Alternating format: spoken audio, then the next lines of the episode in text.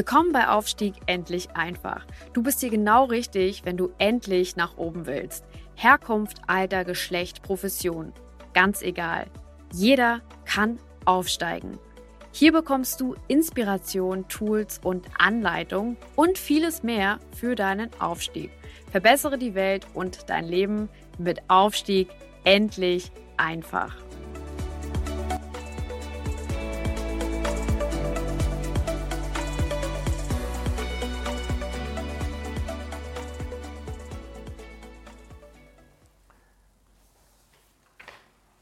Ganz herzlich willkommen zu einer weiteren Folge vom Podcast Aufstieg endlich einfach, deinem Podcast für deine Karriere und dein Weiterkommen für Leadership, für Management, für Top-Führungskräfte und die, die es werden wollen. Ähm, in diesen Folgen geht es um das Thema Teamentwicklung. Teamentwicklung ist ein dynamischer Prozess, der entweder unter deiner Führung stattfindet oder stattfindet, ohne dass du ihn führst.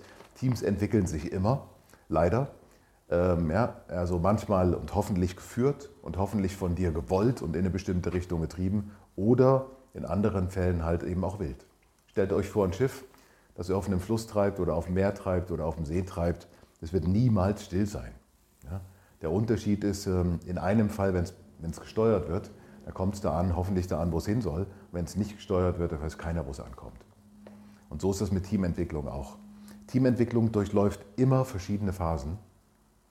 Ähm, heißt nicht, dass jedes Team alle Phasen durchläuft, nur gute Teams durchlaufen alle Phasen.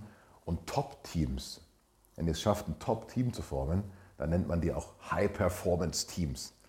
Das sind die Einhörner. Davon gibt es nur wenige und ähm, das hält auch meistens nicht für immer. High-Performance-Teams halten nicht für immer, nichts ist für immer gemacht.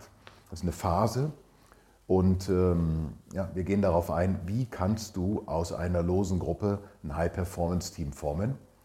Ähm, was sind die Grundlagen dafür, die lernst du heute? Ich habe dir schon gesagt, was sind die Teamentwicklungsphasen? Teamentwicklungsphasen sind ähm, die Phase, wo sich ein Team zusammenfindet, die zweite Phase, wo es die Machtkämpfe gibt, die dritte Phase, wo Normen etabliert werden und auch umgesetzt werden.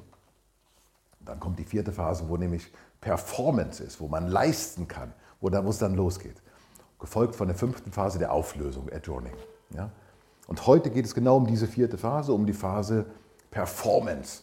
Äh, was kannst du davon lernen? Was kannst du im Auge behalten? Was musst du im Auge behalten? Was ist das überhaupt für eine Phase?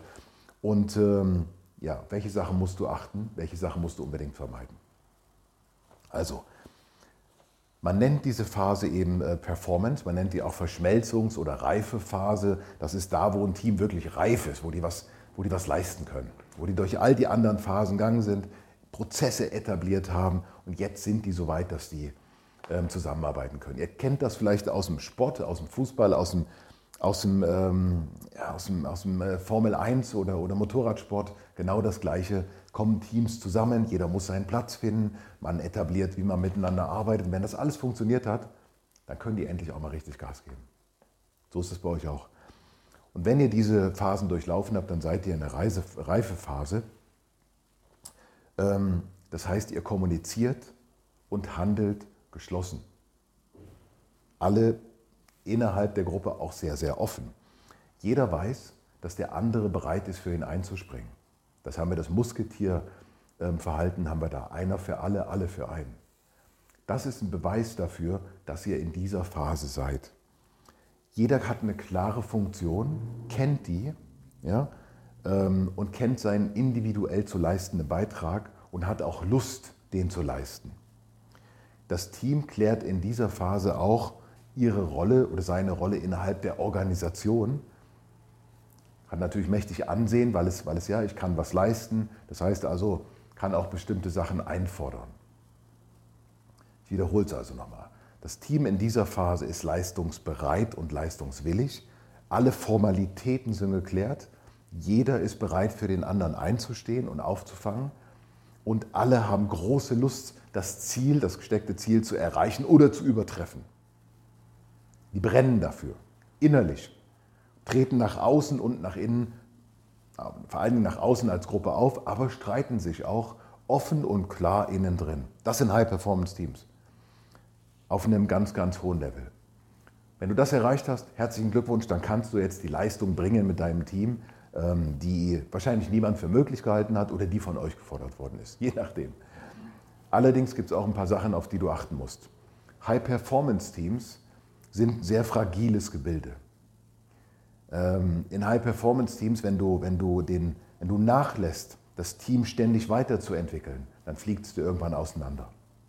Und zwar ist es so, wenn du aufhörst, wenn du dich jetzt zurücklehnst und denkst, ach, mega, jetzt habe ich endlich, genau so sollte es sein, jetzt habe ich es endlich, nimmst dich zurück, nimmst dich raus, dann passiert Folgendes, dass das noch eine, Weite, eine Weile weiter rollt. Es rollt noch ein Stück weiter. Und dann kommt der Absturz. Und zwar nicht wie bei einem Segelflieger so, sondern wie bei einem Hubschrauber äh, geht der Absturz. Das Team bricht auf einmal auseinander. Das heißt, was musst du machen? Du musst weiter ständig und stetig an der Personalentwicklung arbeiten. Du musst im Detail weiter mit den Leuten arbeiten. Du musst also einzelne Prozessschritte weiter verschleifen, weiter ähm, verschärfen, weiter besser machen.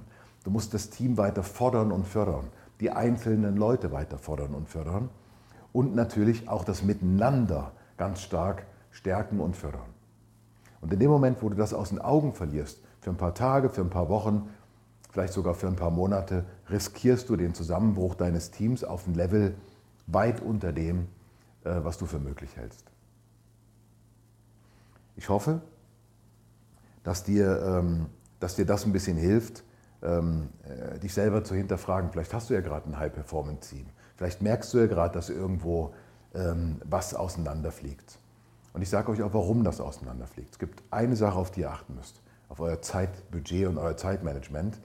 Denn je größer und erfolgreicher ein Team wird, desto mehr gibt es zu tun und desto mehr tritt auch andere Sachen in den, treten andere Sachen in den Hintergrund und kommen aus dem Fokus.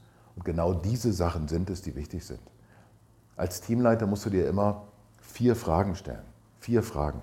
Erste Frage, wie geht es mir? Bin ich gesund? Bin ich fit? Bin ich okay?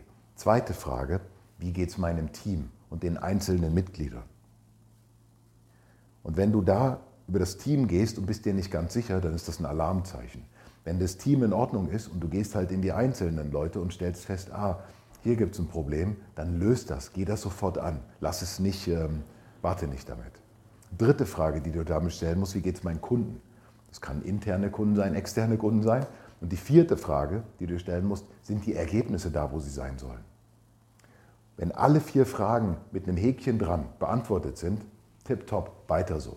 Wenn einzelne Fragen oder Unterfragen nicht mit dem Häkchen behandelt sind, muss das in deine Agenda für die nächste Woche, für den nächsten Tag, verdient das absolute Priorität.